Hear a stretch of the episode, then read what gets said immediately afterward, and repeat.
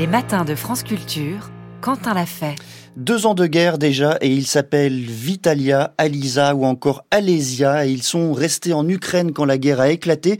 Parfois ils ont hésité mais tous se sont engagés et s'ils ne se sentaient pas tous capables, tous l'ont fait.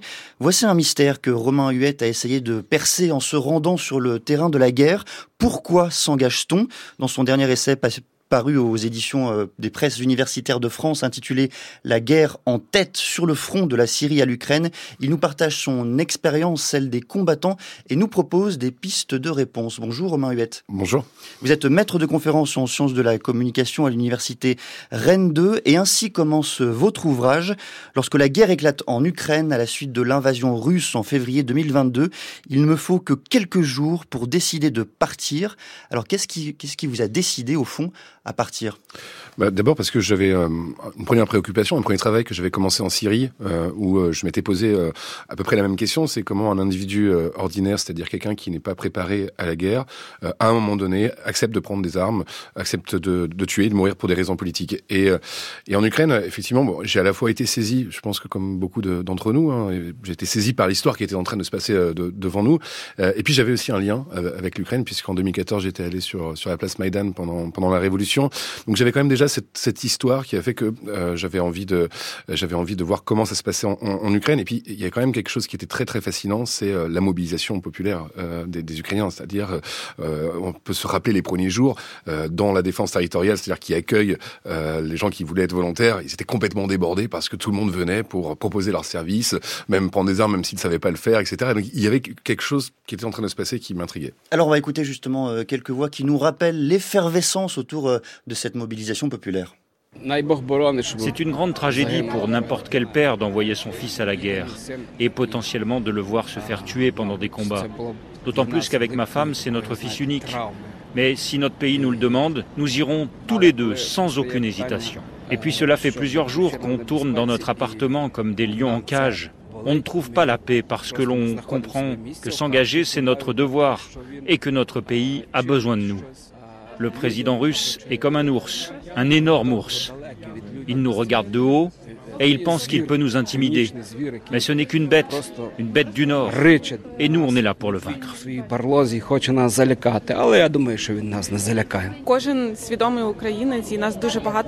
Chacun essaie d'être utile à son pays, chacun essaie de faire le maximum. Certains partent à la gare pour récupérer des réfugiés et les mettre à l'abri.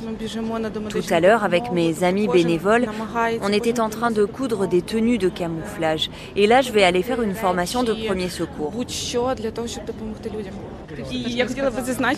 Je voulais juste ajouter que nous ne sommes pas ravis d'entendre que des Russes sont morts. Eux aussi, ce sont des humains. Mais seulement, on n'arrive pas à comprendre comment on peut encore se battre comme ça au XXIe siècle. Parfois, nous aussi, Ukrainiens, nous avons des phrases dures envers les Russes. Mais c'est à cause de cette incompréhension totale de cette agression. Un reportage de la rédaction de France Culture qui date du 28 février 2022. Il y a beaucoup de choses très intéressantes dans ce reportage. On va les décortiquer peu à peu avec vous, Romain Huette. Pour commencer, est-ce que cette ferveur qui est décrite, cette envie d'aller au front, de se battre pour son pays, pour l'Ukraine. C'est quelque chose que vous avez vous-même observé euh, sur le terrain et sur le front. Oui, je l'ai absolument constaté. Effectivement, le, le reportage euh, est vraiment intéressant et euh, la, la, première personne qui est, qui est, en train de parler, il supporte pas l'idée de tourner dans son appartement alors que l'histoire est en train de se faire à côté de lui, enfin chez lui, etc. Et, et ça, c'est quelque chose que j'ai vraiment souvent, souvent repéré. c'est une question quand même assez élémentaire, mais quand, quand, quand, le monde s'impose à nous, qu'est-ce qu'on fait? Est-ce qu'on tourne le dos à l'histoire ou, ou est-ce qu'on répond? Alors, il y a gens qui ont fui, il y a des gens qui sont qui sont partis, et il y en a beaucoup qui euh, euh, ont commencé à fuir et quand ils ont vu ce qui était en train d'arriver, ont fait demi-tour et sont euh, et sont et sont revenus pour se porter volontaire, que ce soit combattant ou que ce soit aussi dans le domaine humanitaire. Je me souviens de d'un jeune homme qui était parti avec sa famille à vivre dans l'Ouest parce que voilà, il voulait il voulait tout simplement se mettre à l'abri et en fait, il était dans une forme, je sais pas si c'est dépressive, mais euh, euh, il supportait pas ce qui était en train d'arriver, et donc il a fait demi-tour euh, direction Kiev, alors que les Russes étaient euh, étaient autour, et donc il est dans un train complètement vide, mais finalement en fait c'est exactement ce qu'il veut faire. Il, il, veut se rendre sur place euh, et, euh, et, découvrir aussi avec d'autres volontaires euh, bah, comment on peut comment on peut résister à une invasion. Enfin, en plus là sur l'Ukraine, c'est quand même quelque chose net. Vous avez un ennemi qui vient, enfin qui vient sur vos, terres. Le motif principal de cette envie d'aller au front, de cette ferveur, quel est-il exactement?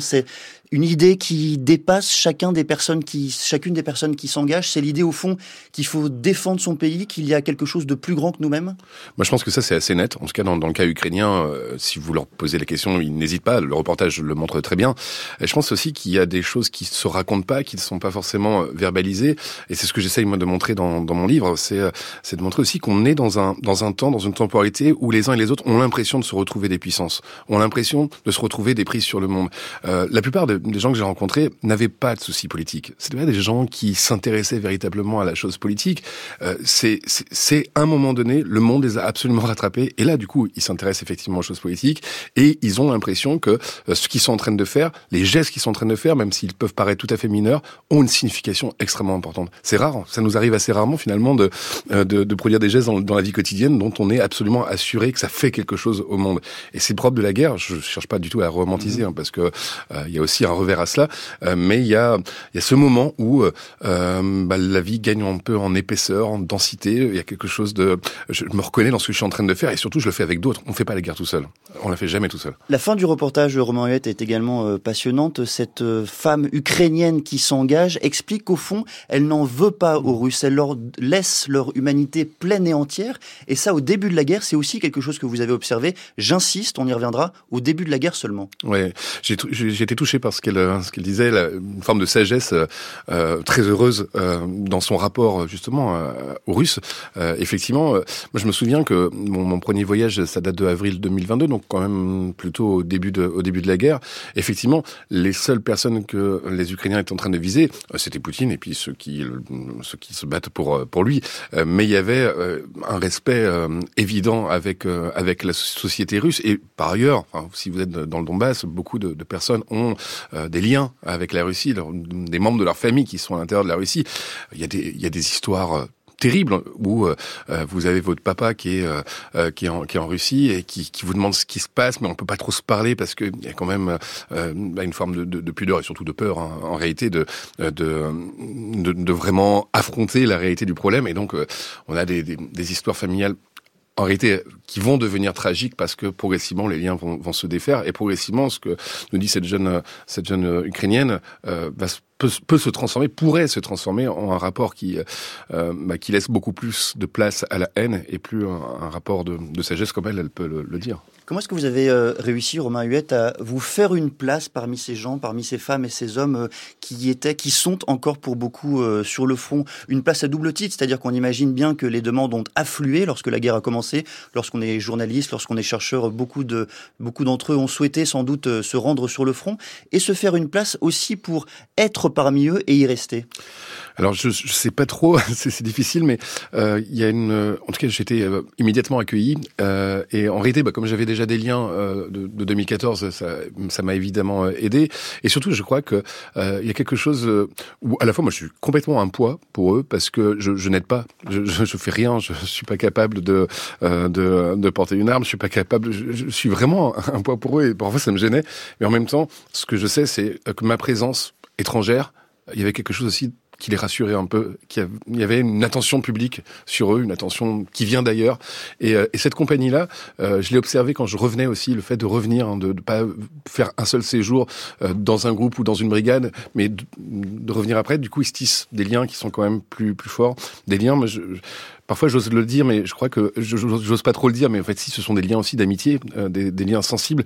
Et moi, pour faire de la recherche, j'ai besoin pas juste de faire des entretiens avec euh, avec des personnes, j'ai besoin de vivre avec elles. Et donc euh, il y a aussi bah, le fait d'avoir vécu des situations critiques ensemble, de les accompagner un peu partout. Ça, ça, consolide nos, rapports, ça consolide nos, nos, liens. Ce qui est passionnant dans, dans votre démarche, dans votre approche, c'est que c'est aussi une démarche par les sens, c'est une ethnographie par l'intuition. Je vous cite Romain Le terme d'ethnographie désigne une façon d'observer le monde. Pour l'essentiel, elle consiste à le vivre, à le ressentir dans le corps, ici aux côtés de celles et ceux qui font la guerre par immersion à l'intérieur de brigades ou de groupes de volontaires. Fin de citation. Cette démarche par l'intuition, pour vous, elle était euh, nouvelle et surtout, qu'est-ce qu'elle apporte? Alors non, je crois que c'est quelque chose que j'ai tout le temps fait un peu dans, mes travaux. Je sais que beaucoup de chercheurs euh, décident, euh, enfin formulent des questions de recherche, se, cherchent ensuite un terrain et définissent une méthodologie. Moi, j'ai besoin d'abord de, vivre le réel pour, pouvoir en dire quelque chose. Je, je suis pas en train de, faire une loi de ma propre méthode, hein. mm-hmm. euh, mais mais c'est simplement aussi ainsi que que j'ai l'impression d'avoir une relation aussi vivante avec euh, avec le savoir, avec la connaissance. Euh, et sur un cas comme celui de, de la guerre, j'ai l'impression qu'on peut pas être juste dans un rapport très froid, très distant de, de pure analyse euh, des justifications, de pourquoi vous, vous, vous êtes engagé, etc. On a besoin de partager ce, ce quotidien. Et, et c'est un quotidien. Nous, en temps de paix, on a du mal à, à le saisir, je pense. C'est un quotidien qui se caractérise par quoi? Par l'expérience quotidienne de l'effondrement du monde. Quand je dis l'effondrement du monde, c'est physique, c'est matériel, c'est des paysages qui se qui se détruisent. C'est des paysages où vous l'observez euh, vous l'observez avec vos yeux, euh, et euh, c'est bien sûr l'effondrement du monde avec la perte des vies humaines. Et la question que moi je me posais, c'est comment dans la vie quotidienne on s'arrange avec euh, ce monde qui n'a plus de solidité? Je reprends votre expression en vous citant là encore une nouvelle fois l'effondrement du monde. La guerre est donc un effondrement, du monde, des repères de l'humanité. Quand on est le témoin direct, le rapport à la vie se transforme. On ne pense plus, on ne juge plus, on n'aime plus comme avant. On fait l'expérience de la perte du passé. La question est de savoir comment on y répond. Je vois deux issues. La perte de confiance dans le monde d'abord, mais aussi la restauration de soi au cœur du néant. Qu'est-ce que c'est que cette restauration de soi que vous évoquez? Cette restauration de soi, c'est euh, le fait de, euh, à un moment donné, de d'être capable de répondre, d'être capable de répondre à ce qui est en train d'arriver, à l'histoire qui est en train d'arriver. Et euh, euh c'est dur à dire, et j'aime pas le dire de, façon aussi aussi claire, mais beaucoup de personnes, vous les avez citées tout à l'heure, dont euh, Vitali, euh, par exemple, j'ai bien senti qu'à un moment donné, dans l'histoire qu'il est en train de vivre, il y avait quelque chose d'un peu jouissif, il y avait quelque chose dans lequel il, il, était en train de se retrouver, parce que la vie qu'il avait auparavant, c'était une vie quand même assez assez insignifiante socialement, dans laquelle il peinait en tout cas à éprouver des, des formes de, de soudainement, en fait, Vitali, c'était à, Kharkiv, c'était un héros. Enfin, c'était quelqu'un qui qui était valeureux, qui était courageux, qui il passait de l'homme ordinaire au statut de héros? Un peu. Et enfin, oui, en tout cas, c'est pas qu'il se vivait ainsi, mais en tout cas, il savait très bien que sa place là, qu'il était en train d'occuper à ce moment-là en Ukraine, bien sûr qu'elle a été reconnue par tout le monde, qu'elle a été nécessaire, qu'elle avait même oui, une forme de de, de, véritable nécessité, ce qu'il ne vivait pas auparavant. Et Vitali, euh, c'est quelqu'un qui euh, a voulu porter les armes, euh, mais il n'en avait pas l'expérience, donc il, c'est, quelqu'un qui prenait sa voiture tous les jours pour aller dans les quartiers bombardés, pour venir apporter quelques colis alimentaires à des gens qui refusaient de, de quitter leur immeuble alors qu'il restait plus que la moitié de l'immeuble. Donc c'était quelqu'un qui prenait des, quand même, qui, qui, qui prenait des dangers qui courait des dangers extrêmement importants et, et qui le faisait sans calculer. Alors ensuite, il a pris des armes et est mort à, à Barkmouth euh, l'année dernière. Euh, mais son histoire-là, je trouve que c'est une histoire assez, assez commune, ce que j'ai pu euh, rencontrer. Ce que vous avez fait vous-même, Romain Huette, c'est une forme d'engagement. Est-ce que vous-même, vous avez euh, parfois ressenti ce sentiment de jouissance-là que vous décrivez, cette attirance au fond pour la guerre? Mmh. C'est difficile, mais j'ai l'impression que plutôt non. C'est-à-dire que la, la chose qui m'a effectivement beaucoup marqué et qui fait que quand je vais sur un terrain, que ce soit la Syrie ou l'Ukraine, il y a quelque chose qui m'attire beaucoup, c'est le fait que nos sens, en tant qu'observateurs, sont complètement captivés. Là aussi, ça contraste peut-être avec une vie ordinaire dans laquelle on est, on est peut-être un peu moins aux aguets sur les gens qui nous entourent ou sur les situations qu'on est en train de vivre. La guerre en tête sur le front de la Syrie à l'Ukraine par Romain Huette. On va poursuivre cette discussion à 8h20 avec une poétesse ukrainienne. En attendant, il est 7h56. 6h30, 9h, les matins de France Culture Quentin l'a fait. Suite de notre conversation sur les deux ans de la guerre en Ukraine avec Romain Huette, maître de conférence en sciences de la communication à l'université Rennes 2. Il, signe un ouvrage aux presses universitaires de France, un ouvrage intitulé La guerre en tête sur le front de la Syrie à l'Ukraine et il est rejoint par Ella Yevtuchenko. Bonjour. Bonjour. Vous êtes poétesse ukrainienne, autrice de Au cœur de la maison, coéditrice de l'anthologie ukrainienne 24 poèmes, 24 poètes pour un pays. Et première question, vous qui nous parlez de Kiev, vous qui êtes ukrainienne, on a évoqué avec euh, Romain Huette dans la première partie de cette émission la ferveur populaire qui avait euh, traversé le pays au moment de la mobilisation il y a deux ans. Comment est-ce que vous l'avez vécu cette mobilisation? Et autour de vous, est-ce que vous l'avez observé avec la même intensité? Oui, bien sûr, tout à fait. Euh, je dirais même quand je me, quand, quand je me souviens de ces premiers jours, euh, je me souviens qu'il y avait beaucoup d'émotions positives euh, aussi que euh, les émotions négatives. Je veux dire, il y avait bien sûr cette horreur, ce choc, mais en même temps, il y avait même une sorte d'euphorie que l'Ukraine a tenue, qu'on n'a pas, qu'on n'a pas, n'est pas tombé sous les pieds de l'armée russe. Et du coup, le pays entier a senti cette solidarité, cette unité. Euh, et c'était aussi euh, une émotion très importante, je crois, qui persiste en quelque sorte.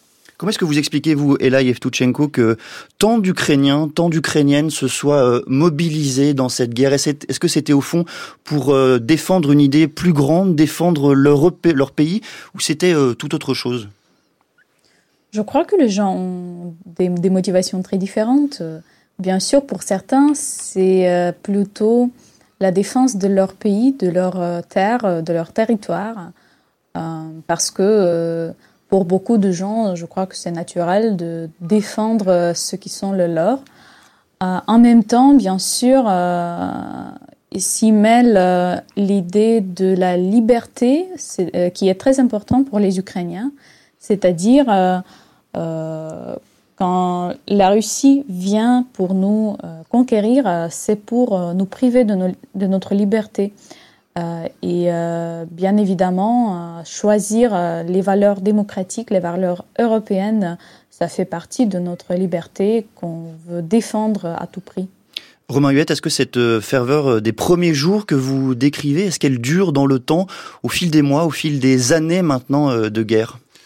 Alors, ce que l'on peut attendre ou ce que l'on peut imaginer, c'est effectivement de, soit des phénomènes euh, d'usure ou en tout cas des... il y a une nouvelle quotidienneté qui euh, s'est mise en place et euh, cet enthousiasme de départ quand il n'a pas d'horizon absolument certain, d'horizon victorieux par exemple certain, ça peut provoquer des effets de bien sûr de, de, de fatigue, même ces solidarités que l'on a au début de la guerre, elles peuvent être traversées par peut-être des, des, des, retours de, repli un peu plus égoïstes, des voilà, il faut aussi penser à soi il faut aussi euh, euh, parvenir à, reconstruire son, sa vie, son, son, existence.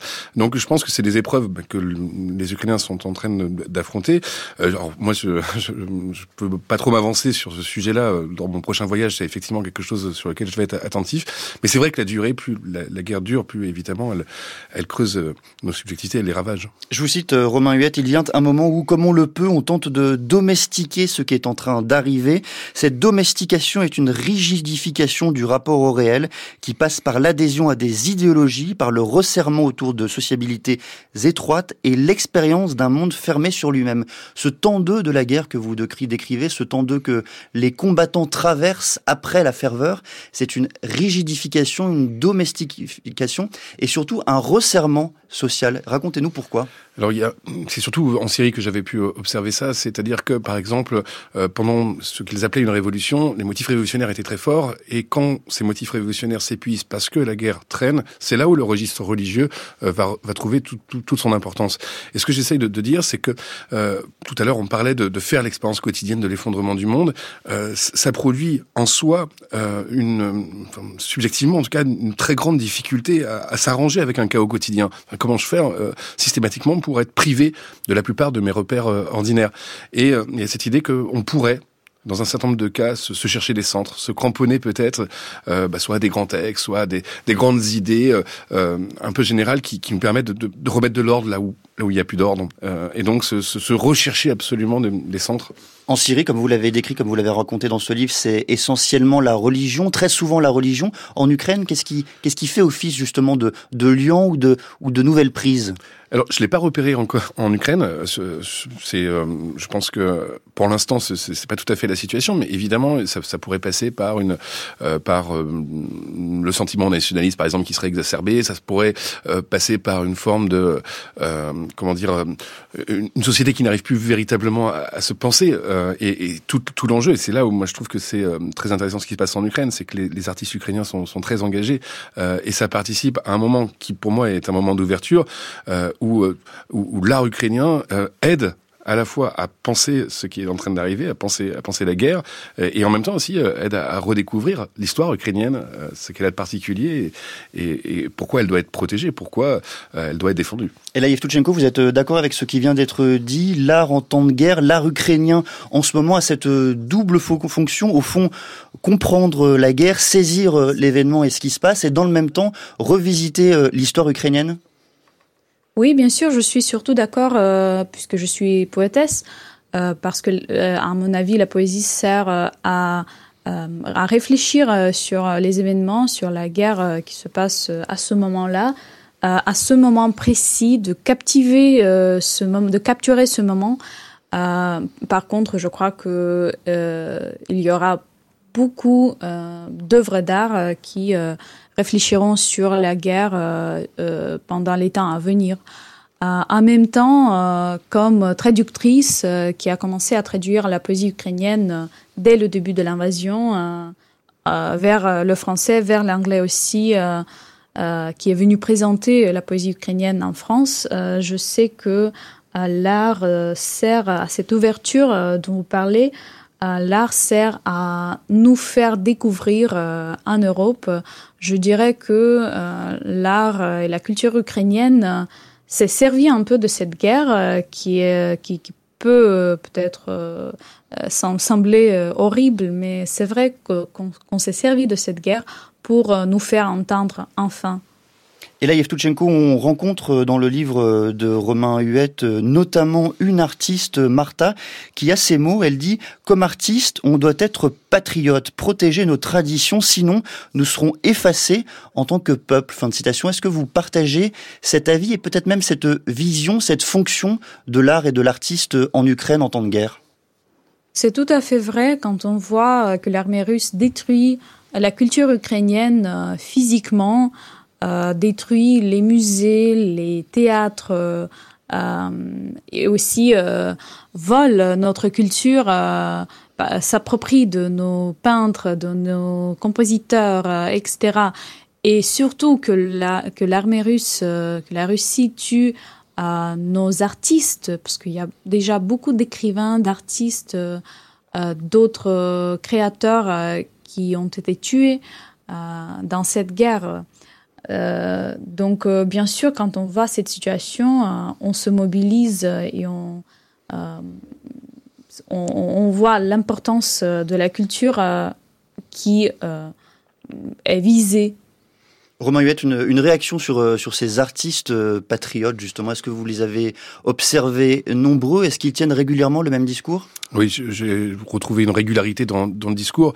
mais là, peut-être j'ai un peu envie d'insister, c'est comment on se protège de l'horreur? Comment on se protège euh, de, euh, bah, de, la rigidification, du raidissement. C'est justement, je pense, vraiment avec avec l'art, euh, parce que l'art nous permet de. Albert Camus disait une chose assez jolie. Il disait euh, la beauté ne fait pas les révolutions, mais un jour elles ont besoin d'elle. Et j'ai l'impression que c'est ça aussi dont la société, dans une situation de guerre, elle a besoin d'artistes qui continuent à la pensée, qui continue à la réfléchir et qui continue aussi à dépasser la, la situation. Euh, en Syrie, par exemple, il y a beaucoup de poètes au début, il y a beaucoup d'artistes qui mm. sont qui accompagnent ce qui est en train d'arriver. Mais au bout d'un moment, en fait, un jour, juste, ils ne sont plus là parce que soit ils ont été tués, soit parce qu'ils ont ils ont pu s'exiler, ils ont dû s'exiler, etc. Donc à ce moment-là, qu'est-ce qui arrive? À ce moment-là, effectivement, l'horreur est possible. À ce moment-là, la haine peut surgir. À ce moment-là, on va pouvoir peut-être se, se cramponner justement sur des visions de, du monde un peu étroite. Et euh, c'est là où je pense qu'il y a quelque chose à, à défendre, à protéger. Et euh, j'ai l'impression que les artistes ukrainiens, en tout cas que, que, que j'ai rencontrés, sont tout à fait conscients à la fois d'un peuple qui est menacé de disparition, ça c'est concret, euh, et en même temps d'un peuple qui, qui, doit se penser, faire reconnaître sa, sa singularité, faire reconnaître son, son, son histoire. On a évoqué, euh, Romain Huette, dans la première partie de notre entretien, le respect initial, le respect des premiers jours euh, euh, que les Ukrainiens éprouvaient pour les Russes et pour les soldats russes. Comment est-ce que ce sentiment s'est transformé peu à peu dans le temps? Est-ce qu'il y a eu un moment, un événement en particulier ou c'est un long glissement au fil des semaines et des mois? Il y, a, il y a quand même des situations de, de massacre euh, à Boucha, d'autres, euh, il y a Mariupol, il y a, il y a toute une série de, de situations où on découvre. Le tournant, vous le dites quand même, c'est Boucha. Euh, ouais, j'ai l'impression que c'est quand même quelque chose qui, qui, a énormément, et on peut le comprendre, qui a énormément, énormément marqué. Et, et il y a aussi, aussi peut-être une question qu'on se posait en tout cas beaucoup au début. Alors je sais pas si les Ukrainiens se la posaient de la même façon que moi je pouvais me la poser ou que nous on pouvait se la poser en France. C'était quelle, quelle serait la réaction russe de la société civile?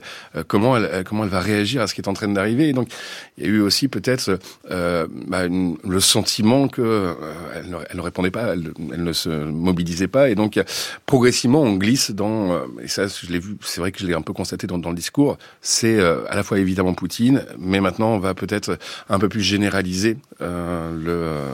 on va avoir un rapport en tout cas plus plus étendu à, l'ennemi. Et c'est évidemment quelque chose qui, mais qui est pas encore. J'ai pas eu l'impression que c'était non, non plus aussi net que cela, mais c'est quelque chose qui pourrait arriver. Mais ce que vous observez, Romain Huette, euh, va même au-delà. Vous observez peu à peu une déshumanisation de l'ennemi, des termes, des discours qui sont euh, déployés et qui, et qui, voilà, qui déshumanisent la personne qu'on a en face de soi. Ce n'était pas le cas au début pourtant. Oui, j'ai l'impression que c'était absolument pas le cas. Et effectivement, euh, au bout d'un certain temps, quand on s'habitue à, c'est quand même une guerre de très grande intensité. Quand on s'habitue à cette espèce de violence qu'elle devient, qu'elle devient quotidienne, il y a quelque chose. Votre ennemi, vous êtes obligé de lui enlever une part de son, son humanité, sinon vous n'arrivez pas vraiment enfin, il y a quelque chose, un processus qu'on repère assez, assez régulièrement, c'est, comment cet ennemi-là, on, le rend un peu abstrait, euh, ou en tout cas, on, lui enlève véritablement sa, sa, sa part, sa part d'humanité pour être capable de. Euh, et, euh, et là, effectivement, bah, je m'apercevais, par exemple, dans, dans, les, la façon de désigner les, Russes, de leur donner des, des, des noms qui, bah, voilà, qui, qui les sortent de la catégorie de l'humanité, les appeler les pédophiles, les appeler les je sais pas quoi, etc. Enfin, toute une série de, de qualifications qui bah, qui tendent à devenir un petit peu, un petit peu normal. Et, euh, et je pense que c'est précisément dans, dans, ces moments-là où euh, euh, bah, des affects dont on peut en comprendre aussi l'origine, et des affects comme la haine peuvent, peuvent survenir. Et là, Evtuchenko, comment vous, vous réagissez à ce qui vient d'être dit, à ces observations sur la déshumanisation de l'ennemi russe? Est-ce que vous l'observez, vous aussi, euh, également? Et là, Yevtuchenko, je ne sais pas si, on, si vous nous entendez, si la... Si la si... Est-ce que vous m'entendez? Nous vous Allô? entendons, pardonnez-moi. Allez-y, je vous en prie. Euh, oui, d'accord. Euh, alors, je crois qu'au début, la plupart d'Ukrainiens euh, ne voulaient pas vraiment croire que les Russes euh, sont tellement cruels, comment dire, tellement privés de vraiment de, de, leur face humaine, parce que, bah, vous savez, les gens veulent toujours croire au mieux. Euh, par contre, euh, au fur et à mesure, euh, nous avons vu que ce n'était vraiment le cas, que euh, non pas euh, seulement les soldats russes, mais aussi la société civile russe ne veut pas vraiment faire contact avec les Ukrainiens, ne veulent pas vraiment arrêter cette guerre, et que la plupart de la société, la plupart de sociétés russes sont parfaitement d'accord avec cette guerre. Euh, il y a un film documentaire qui, qui est apparu, euh, euh, qui, vient de paraître en fait, qui s'appelle Intercepté et qui se compose des cadres des ruines, de, de, de, démolition laissées par les Russes. Et le fond sonore, il n'y a pas de musique, il n'y a que des conversations téléphoniques des soldats russes avec leurs mères, femmes, amis, etc euh, qui ont été interceptés par nos services. Euh, du coup, quand on entend ces conversations, euh, ça devient euh, vraiment... Euh, bon, on comprend que euh, on, dit, on dirait que la société civile est plus déshumanisée et ne voit pas vraiment les Ukrainiens comme des humains.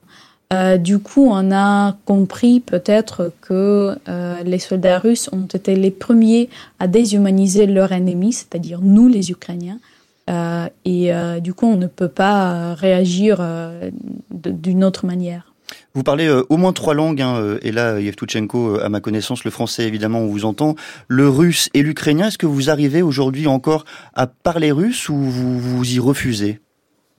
Euh, en fait, euh, je, suis née dans une famille euh, qui parle russe. Non pas parce qu'ils sont russes, mais parce que la politique colonisatrice de la Russie a été comme ça. du coup, quand j'avais 14 ans, j'ai choisi la langue ukrainienne comme, comme, comme, ma langue quotidienne. Depuis, je parle ukrainien toujours avec, avec tout le monde. Bien sûr, j'éprouve des des difficultés à parler le russe, euh, surtout maintenant parce que euh, je ne me sens pas à l'aise. Par contre, euh, il reste beaucoup de gens qui parlent russe autour de moi et cela ne m'a jamais semblé incorrect ou impropre. En fait, je crois que les valeurs européennes, c'est que on laisse les gens parler la langue qu'ils veulent dans la vie quotidienne, dans leur vie privée, dans leur famille, euh, mhm. dans leur maison. Et euh, après, quand on parle de la langue de télévision, de presse, des, euh, des gens publics, là, ça devient autre sujet. Romain, euh, Romain Huette, euh, il y a au cœur de, votre livre une autre notion, euh, l'insensibilité, c'est-à-dire le fait de ne plus être touché par le spectacle épouvantable de la mort et des blessés, et qui pose une question fondamentale. Est-ce qu'on s'habitue à cela? Est-ce qu'on s'habitue à la guerre et à la violence qu'elle implique? C'est terrible de, le dire, mais oui, on s'habitue et c'est assez effroyable la rapidité avec laquelle euh, on peut arriver à banaliser ce qui est en train d'arriver. Et par exemple, nos, nos seuils de tolérance vis-à-vis de, de, la violence, du spectacle de la violence, euh, sont sans cesse repoussés un peu un peu plus loin. En tout cas, moi, j'en ai personnellement fait fait l'expérience où euh, je me souviens de, de, mes premières premières expériences, surtout bah, en Syrie, premières expériences de, de bombardement, mais j'en étais terriblement effrayé, etc. Et puis très rapidement, euh, je les voyais presque plus. Euh, je les, euh, je les il, me touchait beaucoup moins. Et, euh, et je pense qu'en en, Ukraine, par exemple, euh, on l'observe aussi avec les, les, alertes sonores, les sirènes qui retentissent assez, assez régulièrement. Euh, je pense que dans les premiers, dans les premiers jours, on les prenait très au sérieux ces sirènes. Aujourd'hui, en fait, plus personne va, va se protéger quand ils entendent les sirènes. On l'entend presque plus. C'est-à-dire, quand je dis qu'on l'entend presque plus, hein, je, je suis pas en train non plus de dire que ça ne fait rien, mais, mais quelque chose, c'est banalisé. Ça fait partie du quotidien il y a un quotidien qui s'est reformé à l'intérieur de, la, destruction, même si, euh, encore une fois, euh, cette, euh, cette, cette expérience quotidienne de, de, la violence, elle continue par contre à ravager. Elle continue à ravager les, les vies intérieures. Je crois que ça c'est assez net. En même temps que on peut lui, on peut le, comment dire, ne plus être touché de la même manière on a pu l'être au, tout début. ça, c'est assez, assez fascinant et effrayant aussi de, de voir cette accoutumance possible à la violence. Est-ce que l'un des ressorts, vous le décrivez aussi dans ce livre, l'un des ressorts euh, les plus fondamentaux euh, de la guerre, c'est peut-être le romantisme, c'est-à-dire tout le récit romantique qui entoure euh, la guerre, les armes, le front, les femmes et les hommes qui s'y rendent. Oui, non, il y y a clairement euh, c'est l'argument romantique. D'ailleurs, euh, j'en ai j'ai fait un peu écho à cet argument euh, au début de notre notre discussion. Euh, oui, ça joue, ça, ça, ça, a son importance. en tout cas, pour se pour se battre et pour accepter de de, de, de mourir, vous avez intérêt à le faire au nom de au nom d'idées qui vous portent. on a parlé de la liberté, on a parlé aussi bien sûr de la dignité, de défendre son, territoire. Euh, c'est euh, c'est rare quand euh, de grandes idées nous font, nous agitent, nous, nous soulèvent, nous font véritablement vivre au quotidien. Dans le cas de la guerre, effectivement, même si cet argument est dangereux, cet argument romantique, en réalité, il est très présent. Il est, on peut pas le contourner. Je crois pas qu'on fait. je me, ce serait intéressant de regarder d'ailleurs comment les Russes arrivent à euh, justement à, combattre au nom de, de, de, quelle idée Alors évidemment, on en, on en, sait un petit peu quelque chose, mais est-ce qu'elles sont aussi vivantes que cela pour eux? Euh, C'est-à-dire, quel est leur rapport moral à ce qu'ils sont en train de faire? J'aurais quelques doutes. Alors évidemment, je peux pas répondre à cette, à cette question-là. Pour les Ukrainiens, il y a quelque chose de très, très évident euh, de ce motif, euh, le motif de résister. Et là, Yves Tuchenko, vous, vous nous avez dit un peu plus tôt dans, dans cet entretien que les Russes euh, volaient votre culture, vos poètes, vos auteurs. Je vous ai proposé justement de lire euh, un poème, un poème qui s'intitule euh, Testament. Il est signé Tara Chevchenko. Est-ce que vous pourriez peut-être d'abord nous dire qui est Tara Chevchenko, un poète ukrainien donc du 19e siècle, mort en 1861 Oui, bien sûr. Donc Taras Shevchenko, c'est un poète euh, véritablement national euh, ukrainien. Euh, il était né asservi, mais il a été libéré. il est devenu peintre, académicien et bien évidemment poète. et ce qui était, disons, son miracle, c'était qu'il pouvait très bien être à l'aise à, Saint-Pétersbourg, au centre de l'Empire, être un peintre, avoir tous les hommages, avoir une vie euh, très confortable. Par contre, il a choisi d'écrire euh, ses poèmes en ukrainien sur l'Ukraine, euh, sur son peuple. Et ça lui a coûté dix ans de l'exil, du, service militaire qui était vraiment un peu comme, comme, un, comme une prison. et qu'il a brisé physiquement, mais pas moralement. Euh, et euh, de nos jours, euh, il, reste très important dans le canon ukrainien. Alors on vous écoute justement, Ella Yevtuchenko, pour que vous puissiez nous faire entendre ce poème intitulé Testament et signé Tara Shevchenko. Тарас Шевченко. Заповіт. Як умру, то поховайте мене на могилі, серед степу широкого на Вкраїні милій, щоб лани широкополі, і Дніпро, і круче було видно, було чути, як реве ревучий, як понесе з України у синє море кров ворожу, отоді я і лани, і гори все покину і полину до самого Бога молитися, а до того я не знаю Бога. Поховайте та вставайте, кайдани порвіте, і вражою злою кров'ю волю окропіте, і мене в сім'ї великій, в сім'ї вольній, новій. Не забудьте пом'янути незлим тихим словом. De quoi parle ce, ce poème Testament euh, Son poème Testament, euh, c'est bon, c'est un véritable testament. Euh, il demande de, de l'intérêt euh, en Ukraine euh, sur euh, les collines de Dnipro pour, pour qu'il voit un jour, enfin, le Dnipro porter le sang ennemi euh, vers la mer. Euh, et euh, son testament, c'est de levez-vous, brisez enfin, brisez vos chaînes, la liberté arrosez-la avec le sang de l'ennemi. voilà qu'il écrit. Et je me souviens qu'au début de, cette invasion, il y a deux ans, j'avais vraiment j'avais des, mots, des, paroles, des, poèmes de Shevchenko qui tournaient dans ma tête sans cesse. Euh, et j'étais vraiment marquée par leur pertinence. Merci beaucoup, Ella Yevtuchenko. Je rappelle euh, le titre d'un recueil de poèmes que vous avez fait paraître en France aux éditions Bruno Doucet. Il s'intitule Au cœur de la maison. Et je rappelle également le livre de Romain Huette qui vient de paraître aux presses universitaires de France. Il s'intitule La guerre en tête sur le front de la Syrie à l'Ukraine. Merci à tous les deux d'être venus nous parler de l'Ukraine et des deux ans de guerre qu'elle traverse désormais. Il est 8h44.